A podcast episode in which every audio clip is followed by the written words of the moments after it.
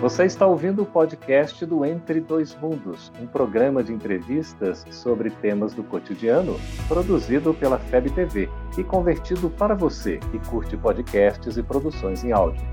Essa é a nossa forma de transmitir esperança, conhecimento e alegria. Olá! Como o Espiritismo nos ajuda a entender o mundo de hoje? É isso que o nosso programa se propõe mostrar em conversa com estudiosos do Espiritismo. E o tema do nosso programa de hoje é Páscoa. Prepare-se, Entre Dois Mundos está começando agora.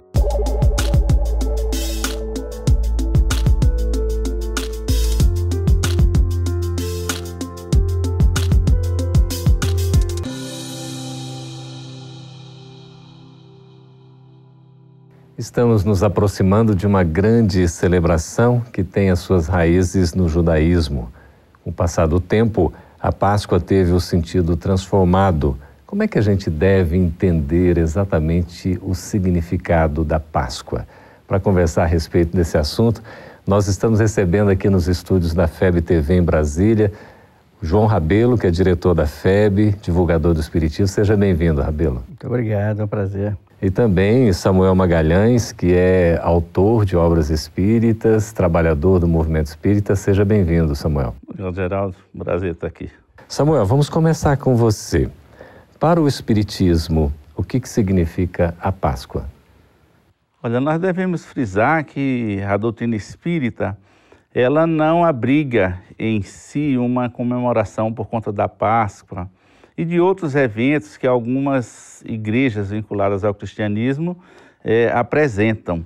Até porque a Páscoa, é, tradicionalmente, nós vamos encontrar em Êxodo, no capítulo 12, é, falando sobre o que é a Páscoa, que é um evento em que se comemora também a saída do povo hebreu do Egito, mas segundo alguns estudiosos antecede mesmo a esse evento e é um culto pagão. Agora, a Igreja Católica, especialmente, traduziu isso para as questões do cristianismo e a Páscoa hoje é um momento de reflexão, de busca de espiritualização, de interiorização. Mas o Espiritismo em si não tem esse culto, até porque aprendemos com o Espiritismo que essa deve ser a dinâmica da nossa vida, deve ser todos os dias. Mas é um momento muito importante para a nossa reflexão, porque revive os instantes derradeiros de Jesus entre nós. Como a gente deve entender, Rabelo, essa questão da paixão do Cristo, a sua crucificação e a sua ressurreição? A gente deve entender como o supremo esforço e apresentação do amor do Cristo pela humanidade. Nada que o Cristo fez deixa de ter um sentido didático, um sentido pedagógico. Didático porque explicativo, orientado, cumulativo de conhecimento e pedagógico para poder criar essa generalidade do conhecimento que nos anima ao processo de crescer. Como mestre, né? Que, Como que é. mestre. É lindo observar isso de Jesus. Então, o sacrifício dele, ou a crucificação dele, aqueles momentos difíceis do mestre, eu gosto mais de ver o lado bonito desses momentos. A despeito da crucificação, o Divaldo costuma dizer nas suas palestras que nós estamos levando para o mundo Jesus descrucificado. Já não nos cabe nós mostrar esse homem sangrento, patético, extraordinariamente sofrido, mas aquele homem que foi capaz de transcender essas coisas. Uhum. E eu me recordo um momento lindo desse momento em que Humberto de Campos relata em Boa Nova, psicografia de Chico Xavier e Humberto de Campos, que há um momento marcante, e aí eu tenho uma predileção pelas mulheres nesse sentido da grandeza feminina, uhum. da ternura, da beleza, da lealdade, que elas são mais fortes do que nós homens. Então, diz, diz Humberto de Campos que naquele momento ele estava ali, o Cristo, lá na cruz, nos momentos derradeiros, e aí aparece Maria que estava ali, as Maria de Madalena, Maria de Maria, irmã de Pedro, a viúva, Maria Santíssima e outras mulheres, Joana de Cus e outras. E aí aparece um garoto jovem, 17 anos, cabelo de trigo maduro, e chega ali no silêncio, coloca a mão no ombro da Santíssima e ela se deixa envolver por aquele momento de transcendência do jovem apóstolo. Então, o que eu vejo bonito é essa entrega, essa confiança e ficar os dois, diz Humberto de Campos, olhando para a cruz. uhum. esperando um olhar, uma palavra de carinho, essa manifestação de respeito, de ternura e de amor dos dois. Uhum. E ele se volta para eles, né? Que maravilha. Ô Samuel, e a ressurreição em si? É uma espécie de atestado de toda a mensagem de Jesus? Olha, a, a, ressurreição do Cristo seria, digamos assim, o ápice da sua, da sua tarefa messiânica, porque ele ainda continua aí conversando com os seus discípulos. E é um fato interessante, porque historicamente marca o nascimento do cristianismo.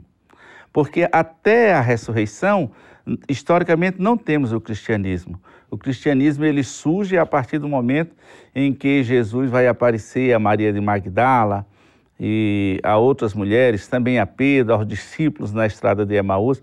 Então marca esse início é, do cristianismo. Então é um marco. A partir dali, a tarefa está entregue aos continuadores, aos seguidores de Jesus. Ele ali, aqui a nível de mundo, encerra essa tarefa dele para que os seus seguidores pudessem dar prosseguimento à divulgação da sua mensagem, é, trazendo realmente a propagação daquilo que Jesus nos veio trazer. Então, um momento é, importante para a cristandade, para todos nós a nível espiritual, já que ele é o nosso governador. O Rabelo, a gente tem a sexta-feira considerada a sexta da paixão, mas tem o sábado, que é o chamado sábado, da aleluia. da aleluia, né? De aleluia, em que se julga a ação de Judas. Como é que a gente Exatamente. deve entender isso? Todo o programa do Cristo é um programa traçado pelo Espírito Superior, significa ele próprio com seus colaboradores. Nós entendemos que, na visão espírita, como os Espíritos nos têm dito, esse momento do sábado, aleluia, que representa a transcendência do espírito sobre a matéria, o desapego total e a superação da vida enquanto encarnada. É bem verdade que Jesus estava além disso, acima dessas coisas. Mas na representatividade religiosa não deixa de ser um estímulo para que nós possamos fazer algumas ilações da dificuldade da vida que você pode superá-las. Uhum. E sobre nós, espírito que falamos de reencarnação e pregamos, é o momento de a gente fazer uma introspecção do que é que eu fiz. É um momento de balanço da nossa vida, né, Geraldo? Uhum. E buscarmos encontrar caminhos para transcender o nosso modelo. Como é que seria a minha ressurreição? Ressurreição no ponto de vista dos meus deveres, das minhas falhas, o desejo do homem novo que deve nascer dentro de mim. Uhum. As escrituras falam que a terra tremeu no momento da crucificação e depois, na hora que Madalena vai lá e, no, e junto com outras mulheres e chega lá no sepulcro, tem apenas panos, não estava o mestre. É quando ela vê um ser que ela supõe seu jardineiro, diz a tradição. Uhum. E ela vai em busca dele, quando ele se volta, ela diz apenas, é meu mestre. Rabi, que significa mestre querido, né? Então, se isso representa, o que, que é esse encontro? Não seria esse reencontro com Jesus na sua grandeza inicial, na pois sua é. mensagem, no seu convite? Que não é uma visão, né, Rabelo e Samuel, de, de, Judas como um processo de julgamento e de condenação, mas é exatamente esse lado interior que a gente deve essa ver. Essa né? reflexão, né? que todos nós temos essa sombra ainda, faz uhum. parte uhum. é, da nossa vida. Então, esse sábado é como uma preparação também para a ressurreição, para o retorno de Jesus. O evangelista Marcos, de uma forma interessante, ele narra os episódios da última semana de Jesus dia a dia. Uhum. O que acontece no domingo, no primeiro domingo, na segunda, na terça, na uhum. sexta, e no sábado ele faz uma lembrança que diz que no sábado Jesus desceu segundo o credo, uhum. né? desceu às zonas umbralinas para resgatar aqueles que estavam tristes. Então, Jesus ainda aí continua em, em tarefa. Uhum. Então, nós não devemos, de forma alguma, buscar é, ainda culpar Judas pelo, pelas coisas acontecidas, mas lembrar que Jesus ainda aí continuou trabalhando. Ok, Samuel é, Rabelo, nós estamos conversando sobre a Páscoa. Nós vamos para um breve intervalo e voltamos daqui a pouco para continuar falando com você.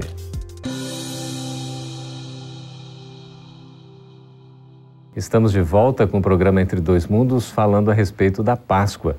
Rabelo, Samuel, é um assunto que gera muitas dúvidas, muitas, muitas curiosidades. Dúvidas. A questão mesmo do domingo de Ramos, como é que a gente entende isso à luz do Espiritismo, hein, Rabelo? Pois é. pela, religi pela religião tradicional, é uma manifestação vista os profetas falavam nisso aí. Então, Mateus, especialmente, que é aquele que quer provar que Jesus é o Messias, ele faz sempre uma referência àquilo que acontece com o cristianismo e aquele que diz os profetas. O seu evangelho é nessa direção realmente, porque ele é o historiador de Jesus, nessa visão. Então, é, o Domingo de Ramos é uma manifestação espontânea, mas eu acho que eu procuro ligar sempre, é ligando para nós pessoalmente. Hum. As ilusões do mundo, né? Ele não se deixou levar. Está escrito lá que ele manda o apóstolo buscar o jumentinho que estava lá do vizinho e ele subiria naquele pequeno animal. Hum. A humildade do Cristo. Não quer trono, não quer poder, não, mas é ele mostrando a tradição e respeitando a tradição, já que eu não vim descumprir a lei, uhum. como está dito no Evangelho. Mas o que eu acho bonito é como é, como é que as criaturas humanas são volúveis e a gente não pode se ligar ao mundo, né? O, a, os tapetes, as flores, os ramos, a alegria, que estava ali o rei de Israel. Uhum. Mas então a sociedade não estava interessada no rei verdadeiro, no Messias. Nós estamos interessados nas coisas pequenas. Haja visto que antes a mãe, a mulher de Zebedeu, mãe de Tiago e João, pediram a ele que colocasse os dois filhos à direita é, ou à esquerda, do, seu, lá do seu trono. Então, essa sociedade, será que não estaria apenas interessada na transitoriedade? Ou nós, ainda no nosso nível, uhum. não estamos mais interessados nessas coisas que vão ficar? Nós não vimos a grandeza transcendente do Mestre, nos apegamos. Uhum. Foi a possibilidade desse ser guerreiro, entre aspas, que viria para mudar o rei de Israel, dar glória e pisar. Uhum sob os meus pés ficar a cabeça dos meus adversários, como é. diz a tradição. E essa questão da quaresma, Samuel? Olha, a quaresma nós não encontramos ressonância dela dentro da Bíblia, né? É uma coisa criada depois, que se inicia na quarta-feira de cinzas, e se criou isso como uma, um trabalho para que os crentes, a partir daí, até chegar ao domingo de Ramos, pudesse fazer um trabalho interior de, de, uhum. de, de, meditação, de jejum. Algumas pessoas até jejumam, ou até se libertando de alguns alimentos apenas. Então, é um ato exterior que tende a levar a essa interiorização da alma, mas ela não encontra nenhuma ressonância dentro da Bíblia, como é o caso do Domingo de Ramos aí, que nós vamos encontrar pelo menos esse texto evangélico que cita a questão da chegada de Jesus e que, segundo alguns estudiosos sugerem, no outro lado de Jerusalém, enquanto Jesus penetrava ali montado no jumentinho, é, a cidade de Jerusalém, do outro lado vinha Pilatos com seus soldados que estavam em Cesareia Marítima, porque hum. nesse período eles não ficavam em Jerusalém.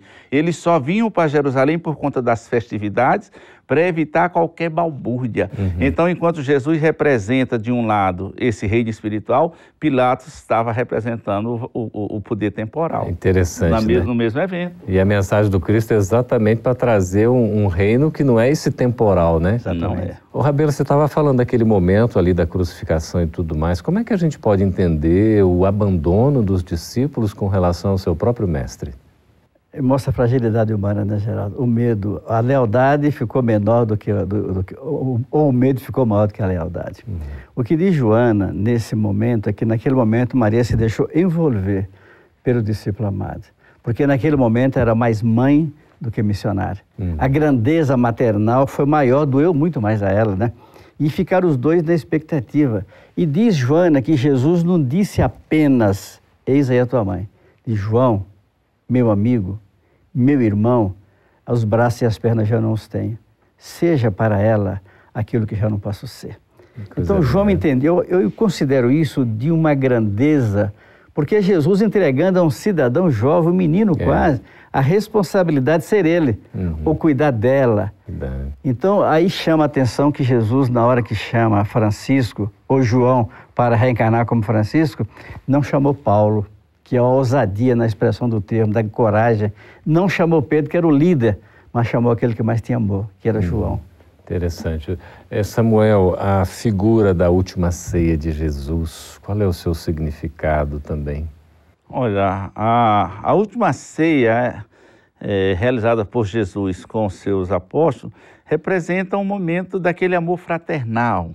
Né? Nós vamos encontrar Jesus dizendo ali logo depois aos seus discípulos: E eis que um novo mandamento vos dou.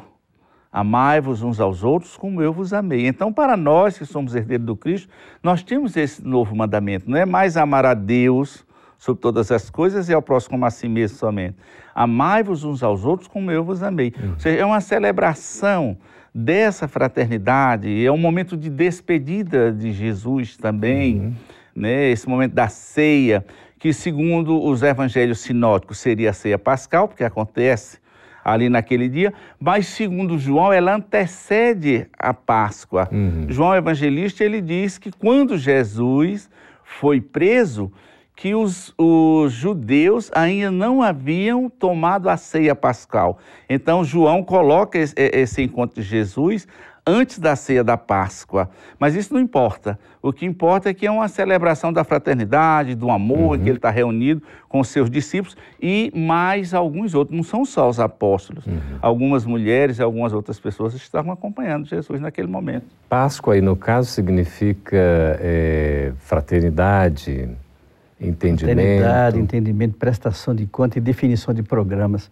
Aqui na Federação Espírita Brasileira, Geraldo, ao final do CFN, nós temos sempre um momento pascal, entre aspas, né? Uhum. Em que o doutor Bezerra, ao final do encontro, é o encontro, eles estavam trabalhando junto com Jesus, foi receber os ensinamentos, o que deveriam fazer e como fazer. Uhum. Aqui no CFN, de certo modo, fazendo um paralelo, a gente, junto com os dirigentes das federativas, nós temos um momento de avaliação e um momento de programação do tempo seguinte. Uhum. E aí, esse momento é, entre aspas, abençoado, com a palavra do presidente do movimento espírita brasileiro. Esse é o meu entendimento. Espiritual, né? Espiritual, doutor Bezerra de Menezes. Vem aí e dá a palavra como selo, o programa de trabalho é esse. Então, ali, normalmente, nós não saímos com uma certa euforia espiritual. A mensagem do benfeitor é no sentido de nos dar combustível para seguir a tarefa. Uhum. Então, nós entendemos na visão espírita que, naquela hora, Jesus ele quis dizer aos companheiros: estão prontos, estão maduros, está, vai em frente. Uhum. Estou, eu estarei com vocês ao longo dos tempos. Samuel, qual é o significado da mensagem de Jesus para a humanidade? Uma mensagem de renovação, uma mensagem de esperança, porque quando Jesus vem fazer a sua pregação aqui na terra, mais do que nunca, as pessoas estavam desamparadas, estavam desesperançadas, angustiadas, e isso não importava que eles tivessem bens materiais ou que fossem apoucados desses bens. As pessoas viviam a angústia do que seria depois do túmulo. Sim. Então, Jesus, na sua vida, ele assenta a sua mensagem toda no amor, em todo o tempo, e ele finaliza mostrando que a vida continua, que a, a, alma sobrevive à morte do corpo. Então, a imortalidade é um dos fundamentos é, dessa mensagem de Jesus e que muda a nossa perspectiva de vida completamente. Muito bem, estamos falando sobre esse assunto tão interessante que é a Páscoa. Vamos para um breve intervalo e já voltaremos com as suas perguntas para as respostas dos nossos convidados. Até daqui a pouquinho. Estamos de volta com Entre Dois Mundos, agora para responder as suas perguntas sobre a Páscoa. Rabelo, Maria Cecília de Franca, em São Paulo, pergunta por que Jesus não permitiu que Maria de Madalena o tocasse. Porque ele dizia: Não me toque, porque não fui ao Pai. Significa dizer que há um momento para todas as coisas do mundo espiritual, ou na programação espiritual, tem um momento exato das coisas ele estava no seu desligamento, ele não estava preso ao corpo, como algumas religiões entendem, mas não estava, ela não tinha como pegar nele, ele não estava propriamente materializado para tocar nele. Uhum. Então ele mostra a sua transcendência, ele não é ali o chão, resto do chão. O Cristo é o representante de Deus, uhum. é o governador planetário. Mas, se você me permite, Geraldo, é, para fechando aqui esse entendimento, uma coisa de transformação da criatura humana. Maria mudou ali, Maria Madalena. Uhum. E na hora que ela sai correndo, vai e diga aos meus amigos e amores que eu voltei. E ela chega ofegante lá na casa de Maria, a viúva, onde estavam os apóstolos temerosos, e ela diz: Minha mãe, eu o vi. Uhum. Tomé. Uhum. Diz, a você, logo você, olha o nosso julgamento. É. Por que, que não apareceu a Pedro, que é o chefe? Uhum. Por que, que não apareceu a João, que diz que ama? Por que, que não apareceu Maria Santíssima? Mas você. Então ela diz: é verdade, é difícil apoiar, porque aqueles que andaram na lama trazem as marcas nos seus pés. Mas Maria de Nazaré olhou para ela, abraçou e disse: Minha filha, eu sinto que você ouviu. Olha. Daquele momento, o choque para Tomé foi tão grande que ele começou o processo de mudar. E aí ela virou a missionária que nós conhecemos. E depois o Cristo aparece exatamente para mostrando as chagas para confirmar, né? Confirmar exatamente. Uma pergunta tão aqui interessante é João Gabriel de Pirassununga em São Paulo. E o curioso é que ele tem apenas oito anos de idade. ele beleza. pergunta assim, Samuel, por que na Páscoa se come ovo de chocolate? Bela pergunta. Realmente as coisas mudaram muito, né? Hum. Porque a época em que a Páscoa foi instituída entre os hebreus, era um cordeiro que era preparado, ele passava em 14 a 15 dias com a família, ali convivendo dentro, dentro do lar, e ele era sacrificado depois, e a família se alimentava, tinha que ser assado, então não existia isso aí. Mas na frente, a, na, na Idade Média, em função até dessa raiz pagã, é, as pessoas pintavam ovos, deixa, ovos coloridos, porque simbolizavam o nascimento, uhum. simbolizava a vida. E depois, então, passou a ser também o ovo de Páscoa. Aí, em vez de pintar, fizeram o ovo de Páscoa.